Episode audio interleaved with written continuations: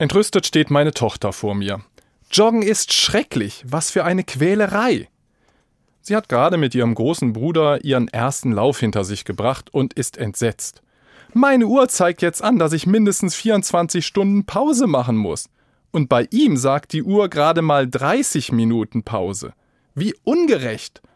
Der ist ja auch voll der Laufprofi. Ich muss lächeln und erinnere mich an den ersten gemeinsamen Lauf mit diesem Laufprofi.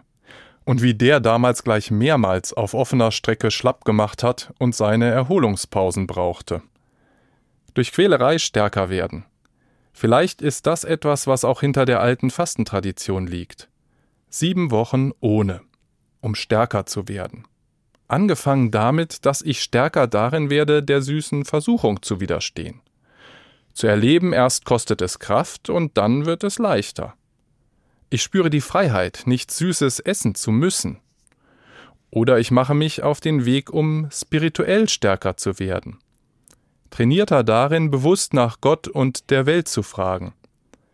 Ich baue bewusst Zeiten in meinen Alltag ein, um geübter, vielleicht auch im Beten zu werden und darin auf Gott zu vertrauen.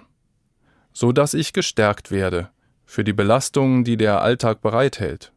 Dafür, mich von Schicksalsschlägen besser zu erholen. Meiner Tochter sage ich, morgen laufe ich mit dir. Mag sein, dass es nochmal eine Quälerei wird, aber glaub mir, das kriegen wir hin. Und wie beim Fasten wirst du spüren, du bist stärker, als du denkst.